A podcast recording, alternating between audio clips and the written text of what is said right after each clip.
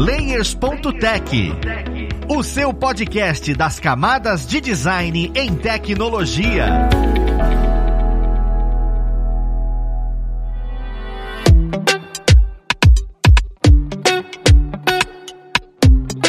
Olá, ouvintes! Eu sou o Luiz Lima, designer e professor aqui na plataforma Alura, e vou mostrar mais um Layers.tech, o seu podcast das camadas de design em tecnologia. E no papo de hoje, nós vamos falar sobre animação para web, animação para app, utilizando um negocinho chamado Loot Files. Olha que nomezinho bonito. Mas eu vou entender o que é isso junto com vocês, literalmente. Vamos lá pro papo, conhecer quem vai ajudar a gente com isso. Nós temos como convidado hoje o Mário Souto, ele que é desenvolvedor front-end no Nubank, ele também tem conteúdo aqui na plataforma da Alura e é produtor de conteúdo. Quem tá escutando a gente deve já ter ouvido falar sobre ele se pesquisou sobre programação. Seja bem-vindo, Mário. E aí, cara, baita honra estar tá aqui. Eu, eu vi o piloto lá, eu tava na ideia ali de concepção e tudo mais. E tô muito feliz de estar aqui hoje. Eu cheguei a, a, até ouvindo mais alguns ao longo dos últimos dias aí pra estar mais afiado aqui no mundo do design, porque, né, vendo no mundo tech aí. E, cara, eu tô bem ansioso pra comentar porque eu, eu acho que dá pra gente fazer uma tangente não só do lote, mas falar de animação em geral, que sempre foi uma dor de cabeça, né? Conseguir dar acessibilidade com as animações e os diferentes tipos de projetos e tal. Então eu estou empolgadíssimo para esse papo aqui hoje. Cara, isso é maravilha. Empolgado estou eu de ter essa celebridade aqui com a gente. É tão legal quando eu falo isso.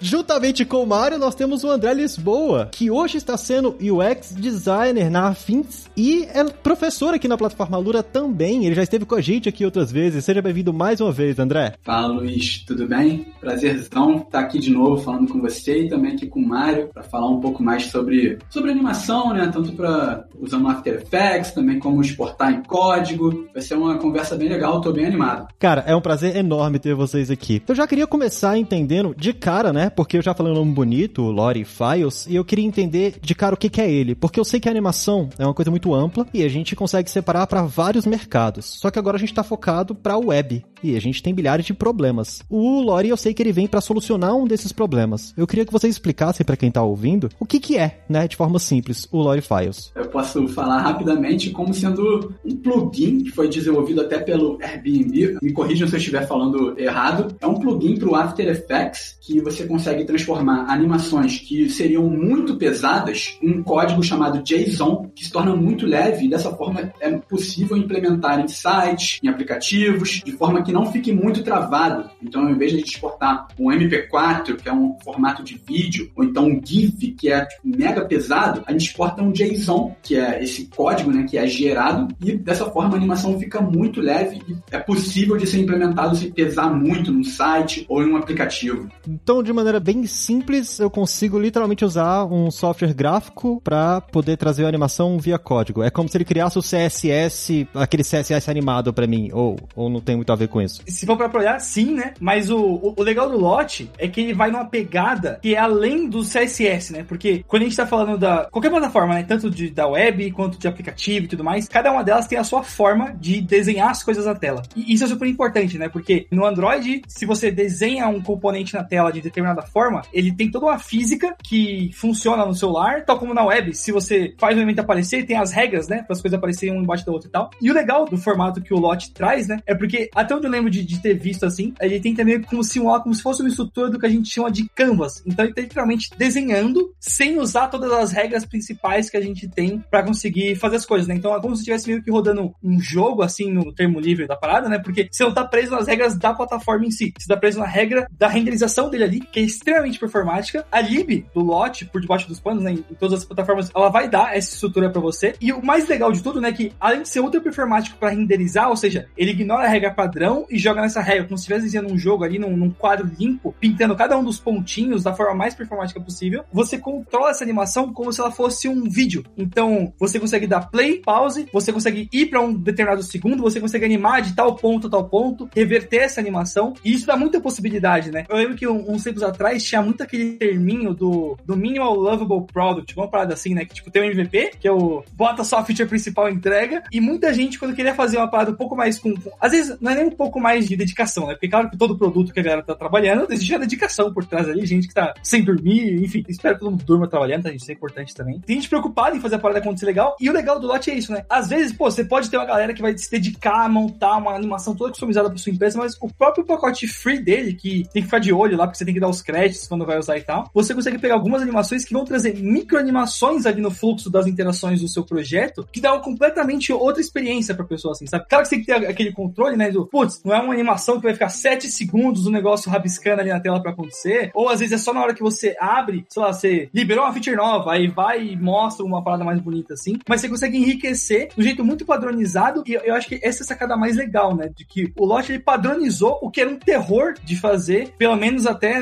eu que sou meio, meio velho de guerra aí, já tentei fazer com coisas com CSS puro, já peguei até freela de flash para fazer, enfim. No passado sempre teve algumas dores de cabeça para garantir compatibilidade com tudo aí. Eu fico imaginando, cara, porque eu já trabalhei um pouco com código e realmente a animação é, é sempre uma alimentação. E o front-end, né, que vai desenvolver e tudo, mas existe aquela separação para o cara que vai telar, criar a tela, e o cara que vai desenvolver. Em alguns lugares a gente já separa isso. Muitas vezes, como eu trabalhei em lugares pequenos, quem desenvolvia a tela imaginava uma coisa maravilhosa e no momento de implementar, isso caiu por terra porque, bem, as limitações técnicas que a gente tinha para fazer a animação era absurda. Uma das coisas que vocês falaram é essa ideia de que o GIF é pesado e tudo. E me veio uma lembrança dos modelos e formatos de imagem, né? Porque você tem o Pixel, que é o GIF, e você tem o SVG. Eu sei que a gente conseguia trabalhar com SVG dentro da programação e animar de maneira muito mais fluida. Só que pelo código isso é bem complicado até. Porque você tem que trabalhar exatamente com o que o Mário falou, que é Canva e vai mundo adentro aí. O Lot, ele trabalha com alguma dessas em específico. Eu posso trabalhar com pixel tranquilo, eu preciso pensar que aquilo vai ser um vetor, vai ser um SVG. Como é que ele lida com essa parte gráfica do que você está desenvolvendo? Eu acredito que o próprio manual do Lot, ele já diz algumas especificações. Então, por exemplo, você vai trabalhar com imagens, você tem que pôr numa pastinha separada para exportar para a pessoa que trabalha com desenvolvimento, porque não é um, um objeto SVG. Você precisa fornecer esse material para a pessoa de desenvolvimento. Então, o ideal mesmo é que você trabalhe de fato com vetores, não usar muitas imagens mais pesadas, com pixel. E o próprio Lot também, ele tem algumas limitações dentro da ferramenta do After Effects para você, tipo, criar. Então, tem alguns elementos que são mais pesados, que são mais complexos, que ele não permite que você exporte utilizando isso. Por exemplo, o Motion Blur é um deles, e tem algumas outras ferramentas, assim, do, do After que é o ideal que você não utilize, porque não vai conseguir renderizar. Mas nessa questão, então é ideal que você trabalhe com elementos leves mesmo, como SVG, que é bem mais leve do que uma imagem, por exemplo. E acho que até nesse pegada do SVG, né? Fica curiosidade para você que tá aqui ouvindo e quer ver um pouco mais como liga, né? Do sai do programa e como que vai pra web. Se você clicar na página do Lot, no link que eu vou estar tá deixando na descrição para vocês, que eu vou enviar agora pro Luiz, que é pra ele não esquecer de colocar no, no link depois. Se você inspecionar esse lance do Canvas que eu peguei e falei, né? Lembra que eu peguei e falei sobre driblar as regras, né? Então, existem diferentes formas de você driblar as regras em cada plataforma, tá? Por mais que você exporte um JSON, a parada que tá renderizando ali, né? O próprio Lot, ele pode desenhar, talvez um, tem um formato do Canvas que funciona, mas nesse exemplo específico ele tá desenhando um SVG. Por quê? A própria tag SVG, ela trabalha baseado no, no plano cartesiano, tem os pontos lá e tal, e acaba sendo por isso que você não consegue fazer algumas paradas mais complexas ou fica mais difícil de fazer, tal como o Motion Blur, por exemplo, né? Então o que a galera faz às vezes é fazer um joguinho de sombra, que começa a dar muito mais trabalho para quem tá fazendo design fazer também, eu, eu me corrijo se eu estiver errado aqui, André. Você tenta fazer um joguinho de sombra, de, de tentar desenhar mais elementos, fazendo eles ficarem com opacidade um pouco maior, e aí assim, você não tá de fato fazendo o efeito do blur, mas você tá meio que simulando com. Tal como a galera faz em pixel art, que a galera coloca uns pixels um pouco, um pouco mais clarinho para parecer que algo é curvado, quando na verdade é um monte de serrilhado com opacidade diferente e tal. Acho que é super bacana de falar isso, da, da anatomia da coisa, né? Então, pô, o mais importante é, seja você como dev, ou seja você como pessoa que tá no design, você vai estar trabalhando com essas ferramentas que elas são mais de formas, né? Porque essas formas você consegue esticar, diminuir e você não perde a resolução. Porque essa é outra pegada também, né? Do mesmo jeito que você renderiza no computador, você vai querer renderizar no celular e no relógio. Então, como é que você faz para conseguir ter a qualidade nesses diferentes ambientes? Eu não manjo tanto assim da parte da história do design e tal, mas é notável que, pô, de 2010 pra cá, a gente veio do mundo onde era 100% web e a gente tinha gradiente, usava e abusava de várias coisas. E quanto mais a gente teve exigências dos diferentes tipos de tela e de manter responsabilidade, performance e tudo mais, a gente foi indo pra uma pegada mais flat. Tanto que a gente foi pro extremo do flat, né? Que é tipo só o TikTok hoje, né? Que só tem conteúdo, é a própria aplicativo de fato ali. A gente foi muito nessa, né? E, e isso acaba influenciando até as animações. Então as animações também são nesse formato por conta de toda essa trilha que tá indo e sei lá o que vai vir ao longo do, dos próximos anos aí. Mas com certeza vai ser algo em cima pensando em trabalhar em diferentes plataformas e oferecer uma grande experiência bacana para todo mundo e acessível também, né? Que o legal do Lot é que, como ele trabalha, por exemplo, com a tag SVG ou como ele vai trazer um canvas ali, né? Você pode passar o atributo do HTML no caso, ou no celular, o que identifica pro, pro leitor de tela ali o que que tá aparecendo na tela naquele momento e você deixa de ter só uma referência visual. Quando você tem uma alteração na estrutura do código que diz que, ó, esse negócio quadrado pro celular, tudo é quadrado pro celular, né? Então, esse negócio quadrado que tem um desenho que eu não sei te dizer o que é, me disseram que é o title que você passou aqui. E aí esse título é o que tá lendo. Então, então por exemplo, lá, se a gente pegar o formulário de aplicação do Nubank, por exemplo, né, na, na web lá, ele chama uma animaçãozinha com um lote lá, que aparece toda bonitona tá carregando, e tem uma descriçãozinha. Então, pô, agora está carregando, esperando validar se fosse, foi aprovado ou não. Então, eu acho muito legal esse de você conseguir trazer contexto para coisas que não tinham, que foi o que penalizou o Flash no passado, né? O, o Flash no passado, ele, ele era muito usado, ele começou a ser usado em diferentes tipos de aplicação, mas trabalhar com acessibilidade, trabalhar com diferentes tipos de, de plataforma, com teclado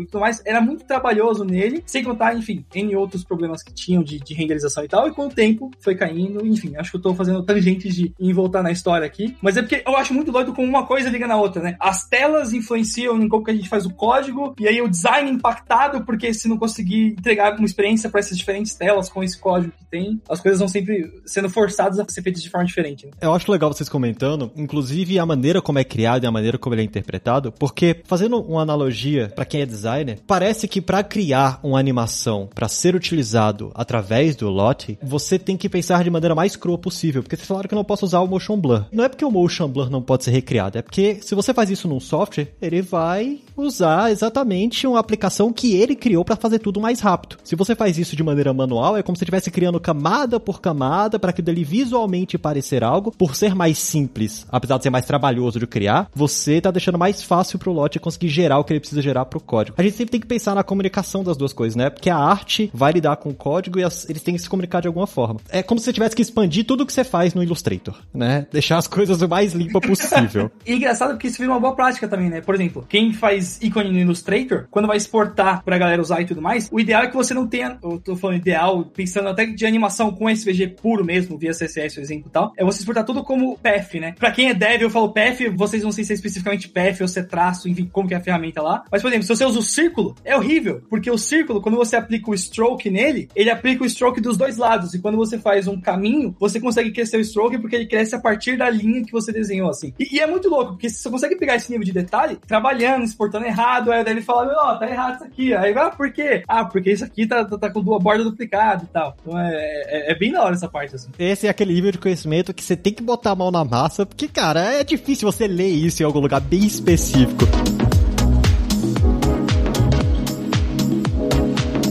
Mas você comentou um negócio engraçado, cara. Porque você falou de linha e tudo. E a gente, falando sobre complexidade, uma das coisas que a gente não consegue fugir são camadas. Camada é uma parada que a gente não consegue fugir porque quem desenvolve acaba desenvolvendo com camada, é mais fácil. Isso influencia você desenvolver alguma coisa no lote? Você pode trabalhar com camadas, não pode trabalhar com camadas? Qual é o meu limite, né, do que trabalhar? Efeitos eu já posso evitar de utilizar, mas as coisas mais básicas do software, tipo usar a ferramenta caneta, usar a ferramenta de criação básica, camadas em específico especificamente, isso é tranquilo ou não? É, inclusive o Figma, que é um dos programas que é mais utilizado para criação de interface, e também tem um plugin para você exportar do Figma para o Lot. Com esse plugin, às vezes você consegue, até no Illustrator mesmo que o Mário comentou, você exporta e às vezes no After Effects ele vem com umas camadas ocultas que você acaba não usando. Não tem problema nenhum, respondendo sua pergunta mais de forma rápida, não tem problema nenhum utilizar camadas, inclusive é dessa forma que é produzido. Só que tem que tomar um pouco de cuidado, porque às vezes podem vir essas camadas camadas ocultas e quanto mais camadas, mais pesado fica o arquivo. Então, dessa forma, você tem que fazer sempre tipo uma limpeza, se você quiser, óbvio, que esse, a performance seja muito boa, se preocupar com isso, de fato, até porque a gente está falando, o Mário comentou, da responsividade. Pode ser que eu esteja vendo isso aqui no celular, no computador, no 3G, no 4G, no relógio, numa geladeira, sei lá, tem milhões de lugares que você pode ver hoje em dia, né, produtos digitais. Então é importante você fazer essa, essa limpeza. E sobre as camadas, é, não tem problema nenhum. A gente gente trabalha dessa forma, quem trabalha com design sabe que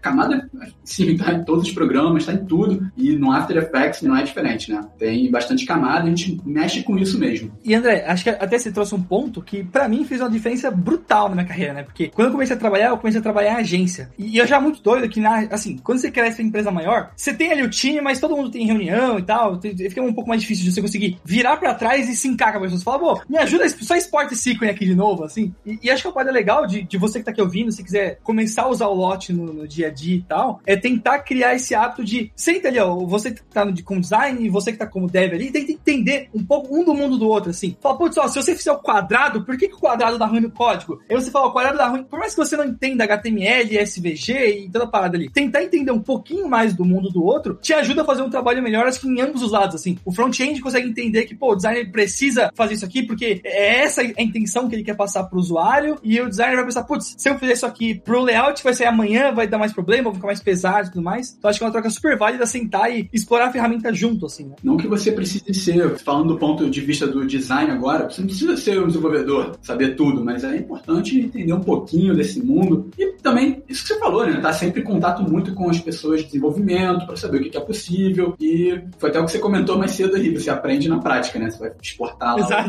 o, o círculo, e aí, caraca, o círculo quebrou todo, nossa.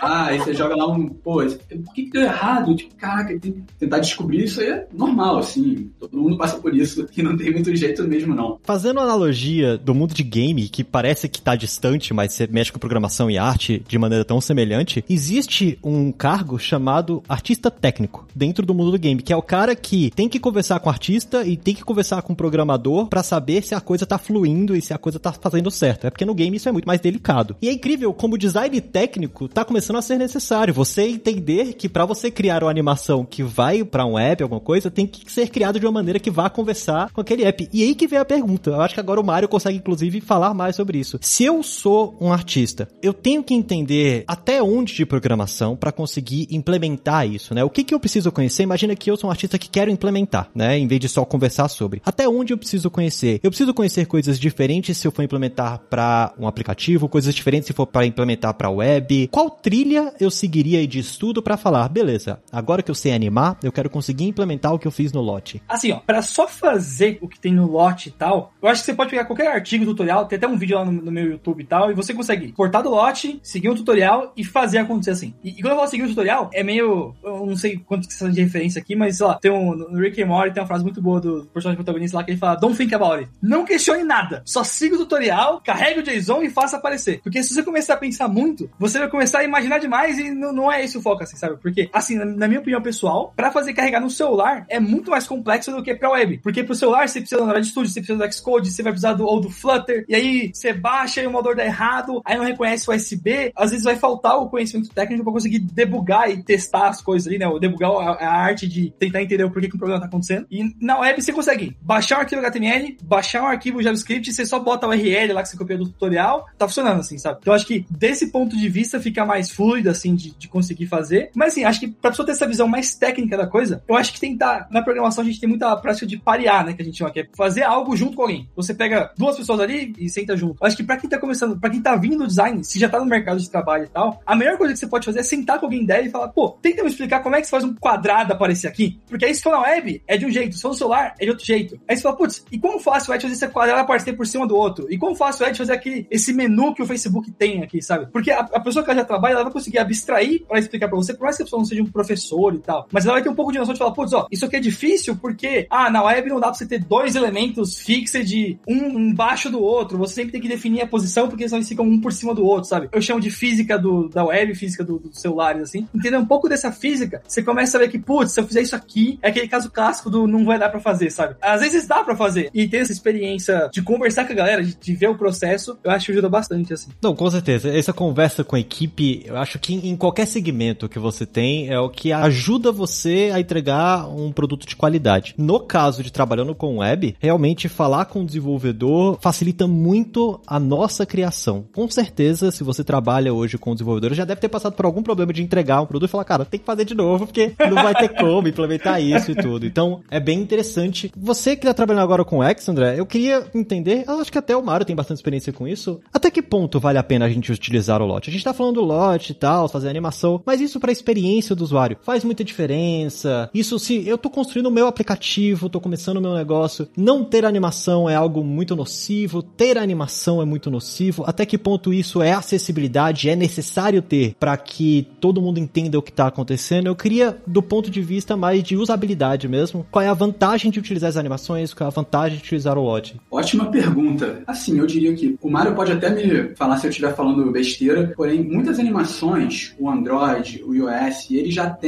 do dispositivo mesmo, do sistema operacional, as padrões. Então, não vai ser o fim do mundo se você não incluir uma animação do lote. Às vezes você quer trazer uma experiência mais agradável, uma animaçãozinha que vai chamar a atenção do usuário, ou então, pô, que pessoa que está usando um aplicativo, um celular, um site que gosta de ficar esperando carregar uma página? Ninguém. Então, às vezes você, para chamar a atenção e segurar essa pessoa, você traz uma animação que vai fazer, oh, que legal, enquanto por baixo dos panos está carregando algo. O lote é utilizado mais para micro interações. Então, nossa, eu vou fazer aqui um filme no meu aplicativo, uma animação do Rick e Morty aí que o, que o Mario até comentou. Você não vai fazer, você vai botar uma micro interação, algo que vai segurar essa pessoa que está utilizando por mais tempo, para deixar a experiência cada vez melhor. E também, se no caso, ah, tá faltando braço, porque no mundo real acontece isso, né? Tá faltando braço, não tem alguém de, de motion aqui na minha equipe, não tem alguém que entende de lote para implementar. Existem animações padrões também dos dispositivos que podem ser utilizados. Então é, é mais isso que o Mário falou sobre esse lovable MLP, né? É mais quando você quer trazer uma experiência mais agradável. E junto com isso, né, anda numa linha tênue, né? O agradável e o desagradável ali, né? Porque eu não tô fazendo aquelas, nenhum ataque pessoal, nem, nem fazendo nada assim. Pessoal, meu cara, assim, eu acho muito desagradável, às vezes, quando, assim, principalmente quando deu o boom de uma biblioteca na web, que era Animate CSS, que todo site, quando você scrollava para baixo, tudo vinha de, da esquerda e da direita, aí dava uma cambalhota na tela, e aí você subia, aí dava uma cambalhota, subia e voltava de novo. E assim, às vezes o usuário, ele vai acessar aquela de todo dia, ele não aguenta mais ver, dar uma cambalhota no círculo, no quadrado e aparecer o X assim. Às vezes ele só quer ir o mais direto possível. Então, tem estratégias, né? Então, se você for pensar do ponto de vista de experiência do usuário, mostra só na primeira vez. E aí, se ele vier na versão seguinte e tiver logado, para de mostrar. Às vezes só é interessante para ter essa experiência marcante ali. Quando você tá no. Assim, para quem tem volume alto de usuários, pode até fazer um teste AB. Converte mais se eu tenho animação ou converte menos se eu tenho animação? Eu tenho certeza que se você botar um teste para rolar ali um, um número grande de pessoas, se é um fluxo que a pessoa faz várias vezes e você bota toda hora animando, com certeza as pessoas vão se irritar e vai ter uma saída maior ali.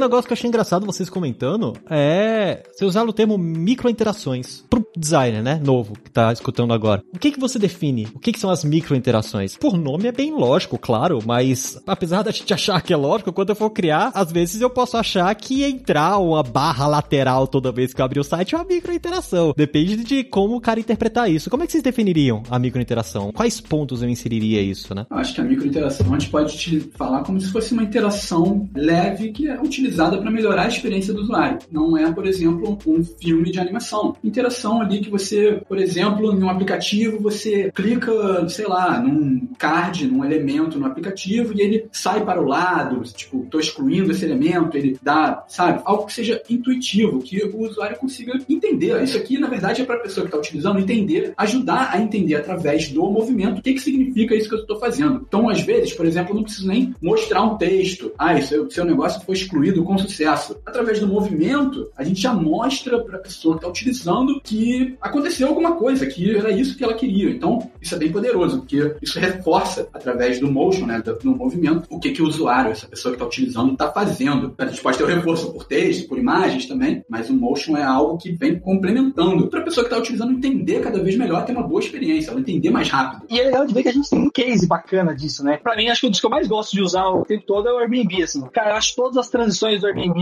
incríveis de ponta a ponta do aplicativo. Você não lembra uma parte que eu achei ruim, assim. Porque sempre, pô, parece que é sempre um evento. Pô, eu vou escolher um lugar pra passar as férias. Nossa, agora é o momento de escolher aqui. Sempre um negócio muito bonito, muito fluido, assim e tal. Acho que eles sempre preocupam bastante com, com performance. E tem essa também, né? Tem que prestar atenção porque pra cada plataforma você consegue desabilitar. Às vezes a pessoa tem um celular que é um pouco mais antigo, que o hardware é um pouco, sabe, não tem o poder de processamento dos mais novos, assim e tal. Então você pode verificar, putz, se a pessoa tem um hardware um pouco mais lento, não roda nada. Só roda a versão direta ao ponto ali do, do aplicativo ser por quê? Vai ser pior a experiência se a pessoa ver a animação travada. Essa microinteração vai virar uma micro-tortura na pessoa que tá usando ali. De fato, o que você falou tem total sentido. Tem que pensar, inclusive, no aplicativo que o cara usa, no sistema que ele tá utilizando. Tem que pensar em muita coisa para criar esse tipo de, de animação. Inclusive, eu fico parando pra pensar que, como vocês comentaram isso, conhecer o processo de fazer animações em looping é uma coisa muito importante, né? Porque é algo que tem que ser mais fluido e como tem só que mostrar alguma coisa, aquilo pode ir e voltar, estados podem ir e voltar. Então é, é uma palavra importante de conhecer. A gente já falou algumas vezes sobre design system, né? Dentro do design system a gente acaba implementando uma biblioteca, uma coisinha mais específica para os desenvolvedores utilizar e tudo. O design facilita muito esse papo. Com relação às animações e o lote, ele entra no design system? Tem como entrar no design system? Vale a pena a gente implementar isso dentro do design system, as partes animadas, ou não? São coisas completamente distintas? Como é que elas se conversam, né? Boa pergunta.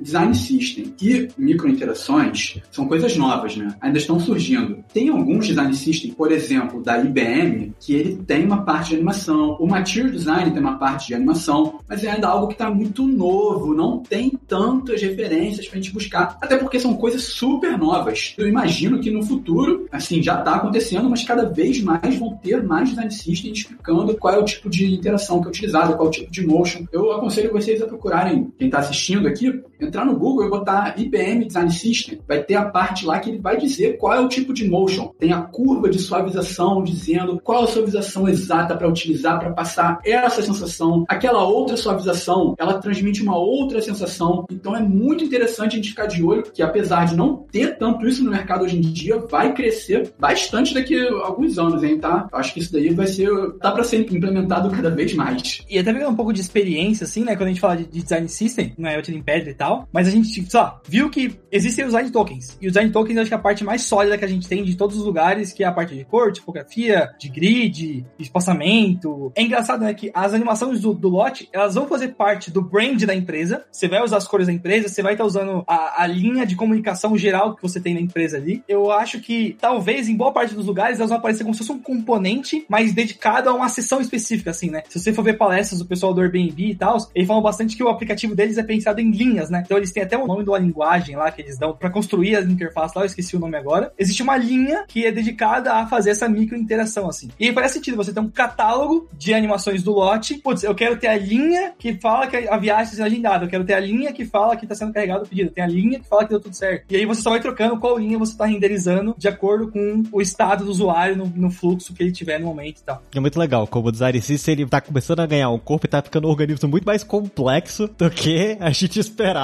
Perguntando, a gente tá falando muito do lote, né? Que, que foi criado pela Airbnb e tudo, a gente vê essas animações. Se você tá ouvindo aqui, vai ter muito link aí para você entender o que é, né? Isso de fato, porque é muito visual. Eu queria perguntar duas coisinhas. O lote, ele é único, ou seja, para você fazer isso, você tem que trabalhar com este plugin específico para os softwares de animação. É igual aquilo, foi o primeiro, né? Ele abriu o mercado para isso. Existem outros que você consegue utilizar, você já ouviu falar sobre isso. Como é que é tanto isso quanto a comunidade que utiliza? Achar conteúdo sobre a utilização desse material é fácil, não é? Pessoas utilizam isso ou isso é uma coisa mais intrínseca de empresas mesmo e você só vai entender quando você trabalhar dentro de uma empresa? Existem outros plugins, não sei se outros, eu só me recordo de um agora que faz um papel bem similar ao Lot, que o nome dele é Body Moving. É um plugin pro After Effects que ele faz o mesmo papel. Ele exporta em JSON a sua animação que esteja em SVG, né? Como a gente já comentou sobre essas propriedades que tem que ter a animação para a gente conseguir exportar em JSON. Mas o Lot, eu acho, eu não tenho certeza se é a mais utilizada no momento. Eu acho que é das duas principais agora no mercado é essa, Body Moving. Só que a questão do Lot é, é bem interessante, que se você entrar no site deles, de fato, tem uma biblioteca já de, de animações que foram produzidas por outros usuários que podem subir de forma colaborativa. Você pode fazer a sua animação exportar para lá e tem também tutoriais na internet. Então, o Lot ele tá com essa pegada um pouco mais colaborativa, que você consegue ver outras animações. Então é bem interessante. Porém, tem essa outra que eu comentei, que é o Body Moving. Eu acho que eu tenho quase certeza que é esse o nome nesse momento, que é um plugin muito similar. E até trazendo o contexto assim, né, se você procurar na parte de código e tal, a forma de usar é praticamente a mesma, assim, né? Então, quando a gente fala de, de, de fazer essa animação, né? Lembrando que aqui, gente, quando a gente fala de animação, a gente tá pensando nesse tipo tipo específico de animação em looping que você pode dar play pause nela e levar para um momento específico e que ela já é um conjunto fechado já, tá? Então, eu acho que nesse ponto, acho que realmente é Lot e Body Moving, eu não lembro até se tinha uma interseção, se o Body Moving era uma versão do Lot, porque realmente a API de uso é muito parecida, eu, eu não tenho conhecimento para falar agora. Eu, eu, lembro de ter visto coisas dos dois juntos e durante o um momento eu achei que era a mesma coisa, mas se você procurar no Product Hunt, eu achei uma parada que o nome é Haiku Animator, é com H-A-I-K-U Animator. E ele promete fazer animações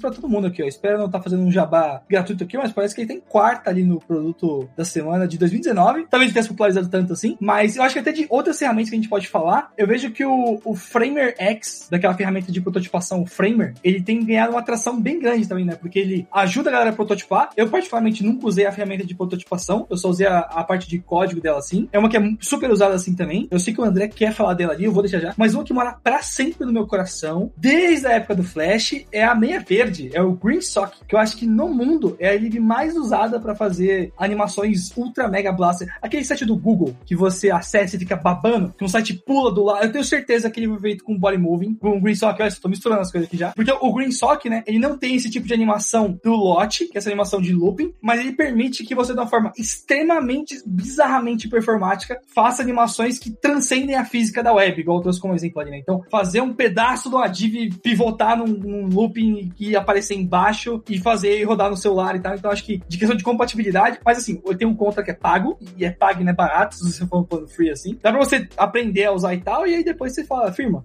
vamos pagar que o negócio é bom. Minha cabeça agora que vem é isso, você tem mais pontos André? Lembrando do Framer que eu, eu comi na hora que você falar. Não, isso que eu ia até comentar mesmo. É, o Framer é uma ferramenta bem legal, que inclusive ela tem integração com Lot. Então você consegue fazer uma animação no After Effects, exportar em JSON e jogar no teu Framer para você ter uma micro interação, um protótipo muito realista. Então dessa forma, tipo, as pessoas tá, você vai querer fazer um teste de usabilidade para ver se o seu aplicativo, o seu site tá, tá legal, tá, tá funcional, se as pessoas estão entendendo. Se você faz ele nessa ferramenta do Framer, as pessoas não vão nem saber que não é um aplicativo de verdade, é só um protótipo. Você consegue trazer umas interações muito realistas e ainda jogar a animação do lote. É bem interessante você unir essas duas ferramentas, assim, no dia. Pô, bem legal. Então, o Framer é aquele software responsável por aquele cliente fala, não, é fácil de fazer, eu só quero isso daqui, ó. Porque a gente faz só o protótipo, aí ele vê pronto e fala, não, isso daí é fácil de fazer, não sabe como é que é implementar.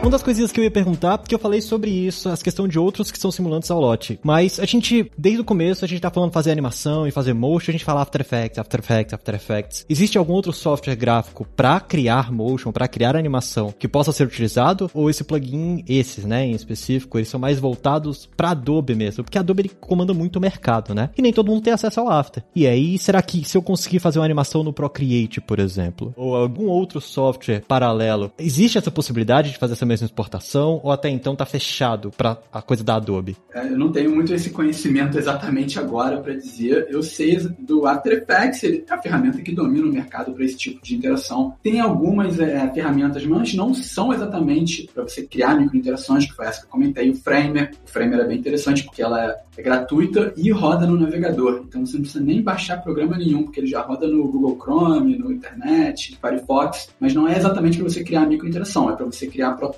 muito realistas. Tem o Principle, que é similar ao Framer, mas é também, como eu comentei, para protótipos realistas e também é só para Mac, então tem essa dificuldade também. E tem o Protopy, que é uma ferramenta bem legal também, similar ao Framer, mas como eu disse também é paga. Mas são ferramentas mais não para você criar microinteração, mas sim para você fazer protótipos super realistas, assim, que parecem muito que é um aplicativo funcional de fato, um site funcional já no código, que é o problema que a gente viu que a pessoa depois já falar, nossa, é ridículo de fazer, né? Faz aí, vocês estão demorando muito. Time de desenvolvimento. Mas não, mas não é só botar um botão? é o que a gente vai escutar. A gente tá falando do loot aqui e, cara, tudo parece muito maravilhoso. Tá? Realmente as coisas fluem e parece que é mágico, e de fato é. Mas não existe nenhuma desvantagem em, usar o lote. Por exemplo, quando eu não deveria usar, né? Quando que você tá ali prototipando alguma coisa e pensando no layout, pensando na experiência, e quando você olha e fala, cara, é melhor não utilizar a animação aqui, não utilizar o lote Lot aqui, fazer a animação pelo código mesmo, ou melhor tirar a animação. Existe um momento em que você não deva utilizar esse plugin, ou ele é tipo assim, quanto mais você usar, melhor, né? É, acho que desse ponto de não usar, acho que a gente acabou trazendo um pouco assim, né? Exemplos que a gente pegou e falou de se colocar no lugar do usuário. Então, se você sentir que tá demais, dá uma diminuída e não coloque só por colocar. Tem que ter algo que faz sentido com o brand da sua empresa, senão você vai parecer um site de phishing, assim. O famoso site de vírus que a galera, a galera fala, né? Olha, o site aqui não, não conversa nada com nada, do nada aparece uma animação amarela num site. Não sei qual cor seria muito bizarro no site amarelo agora. é. Então vale a pena a gente conversar, por exemplo, com o pessoal de Discovery para saber, olha, o seu público entende que vai ter animação, o seu público não gosta de animação. Eu acho que para quem vai trabalhar com esse app, vai trabalhar com esse plugin, um alinhamento muito claro com realmente a pesquisa, né, para desenvolver o produto é, é, importante, muito importante você ter pontuado isso, cara. Complementando o que o Mário falou, é tipo total isso daí no design, principalmente no design de interface, design o X, o Y, microtração, não existe, não existe escolha aleatória. Você pode pode de fato, ah, tem uma premissa que isso vai ser, que os usuários vão, vão se identificar com isso. Você pode ter premissas, tirar da cabeça, ah, quero botar porque é bonito, tudo tem escolhas, tudo tem regras, te usa para melhorar a experiência do usuário. A empatia é a palavra que define o nosso trabalho. A gente tem que saber se isso vale a pena para o usuário, se o usuário vai entender, se a pessoa, sabe, vai carregar no celular dela. E também outra coisa que você falou, se a sua empresa, você está trabalhando, você não tem braço para fazer isso, não tem pessoal suficiente para implementar, fazer pô, sair botando um montão de animação nessa plataforma também, acho que talvez não vale muito a pena, vale mais a pena pensarem na funcionalidade, que realmente resolver a dor dessa pessoa que vai utilizar essa plataforma. Esse que é o nosso foco maior, né? Melhorar a vida das pessoas que utilizam. Pô, a gente está fazendo aqui um produto que a pessoa vai utilizar de forma rápida, que ela vai entender, que vai ajudar ela no dia a dia. Enfim, não fazer um site que é bonito. Ah, nossa, que botão lindo esse daqui que você criou, que é um degradê. Nossa, perfeito, mas é, e aí, não funciona, não resolve, resolve minha dor. E aí, serve pra nada. Perfeito, cara. Eu perguntei isso porque quem tá escutando a gente vai. Muitos ouvintes vão entender e conhecer o Loot pela primeira vez, o Lote pela primeira vez. E assim como eu, quando aprendi a ler, lia todas as placas quando eu tava andando no carro com minha mãe, quando você conhecer o Lote e ver o que tem como ser feito, você vai querer aplicar isso em tudo quanto é canto. Aplique com sabedoria e com responsabilidade, porque você tem muitos poderes agora com essa ferramenta. Pessoal, muito bom esse papo. É muito legal conhecer que eu consigo trazer para o universo de desenvolvimento uma coisa tão pura que é o motion, né? Que é legal de criar. Porque muitos artistas acabam querendo não ir pro desenvolvimento porque não conseguem aplicar essa visão. E agora você tem essa liberdade um pouquinho mais próxima de você, cada vez mais próxima, cada vez sendo mais usado. Quando você estiver vendo no Nubank, estiver vendo Google, aquelas animações provavelmente foi utilizado através do lote. E agora, obviamente, eu queria abrir um espaço para quem tá escutando escutando a gente conseguir acompanhar vocês, acompanhar o projeto de vocês. Então, Mário, quem quiser acompanhar os seus projetos, onde é que eles conseguem te achar? Você falou que tem um canal, queria que você divulgasse um pouco. Pô, então até ó, antecipando para você que vai assistir daqui a 4 minutos. Olá, pessoas, eu tenho um canal no YouTube, eu sou o Dev Soltinho lá, vem de... Meu é Mário Solto, né? E aí o Soltinho veio porque eu sempre fui o mais novo em todos os lugares que eu trabalhei, surgiu daí o apelido. E, gente, no meu canal eu falo muito de programação geral, mas eu falo bastante de tecnologia. Então, ó, se eu quiser seduzir todo mundo que tá ouvindo aqui agora, tem um vídeo lá que eu consegui fazer sincronizar a borda borda da minha TV com LEDs que passam no fundo. Então agora eu jogo Call of Duty de um jeito muito mais intenso, porque quando eu tô morrendo, a sala inteira fica vermelha agora. Quando eu tô assistindo Netflix, o logo da Netflix é incrível quando ele tá passando no fundo ali e tal, e troca de cor e tal, e enfim, tudo que tem explosão e bate no canto da tela fica muito mais legal de assistir. Então acho que é isso que eu tenho pra compartilhar de primeira assim com vocês. E é isso, acho que esse é o Jabá. O Jabá é esse. Se você quiser ver esse monte de coisa legal, cola lá no meu canal do YouTube e se inscreve que ajuda a fortalecer a firma.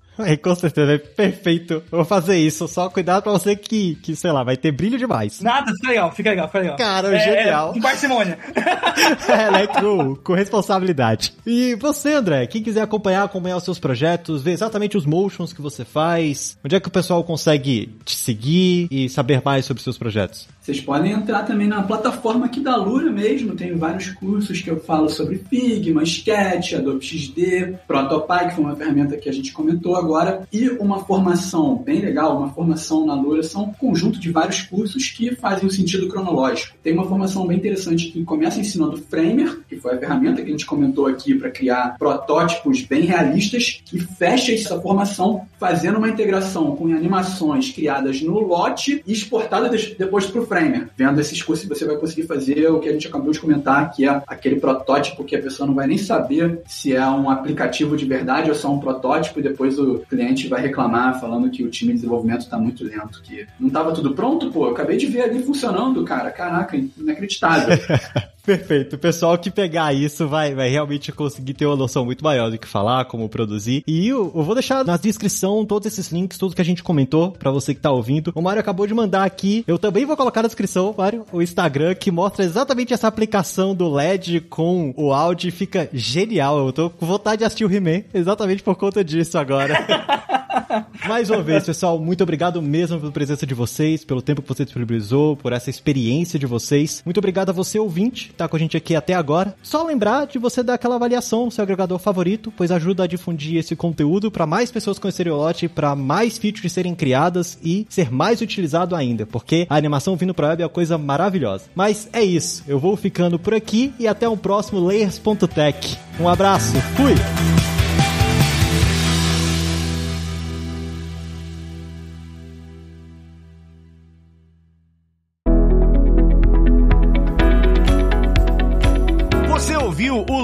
O Layers.tech, uma produção alura.com.br. Edição Radiofobia Podcast e Multimídia.